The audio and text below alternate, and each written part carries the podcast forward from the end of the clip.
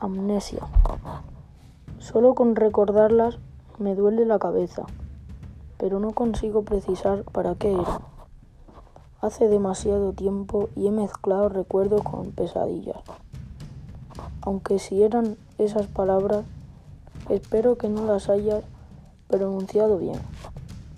Lector, y si lo has hecho, no mires hacia tu espalda.